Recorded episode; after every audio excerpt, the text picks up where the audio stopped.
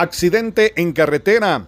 Motorista es impactado por vehículo en Agua Tibia Primero, aldea del municipio de Chinique. Fue estabilizado por bomberos voluntarios de la compañía 104 y posteriormente trasladado a la emergencia del hospital regional de esta ciudad, identificado como Martín Tiniguar Ordóñez, originario del municipio de Zacualpa.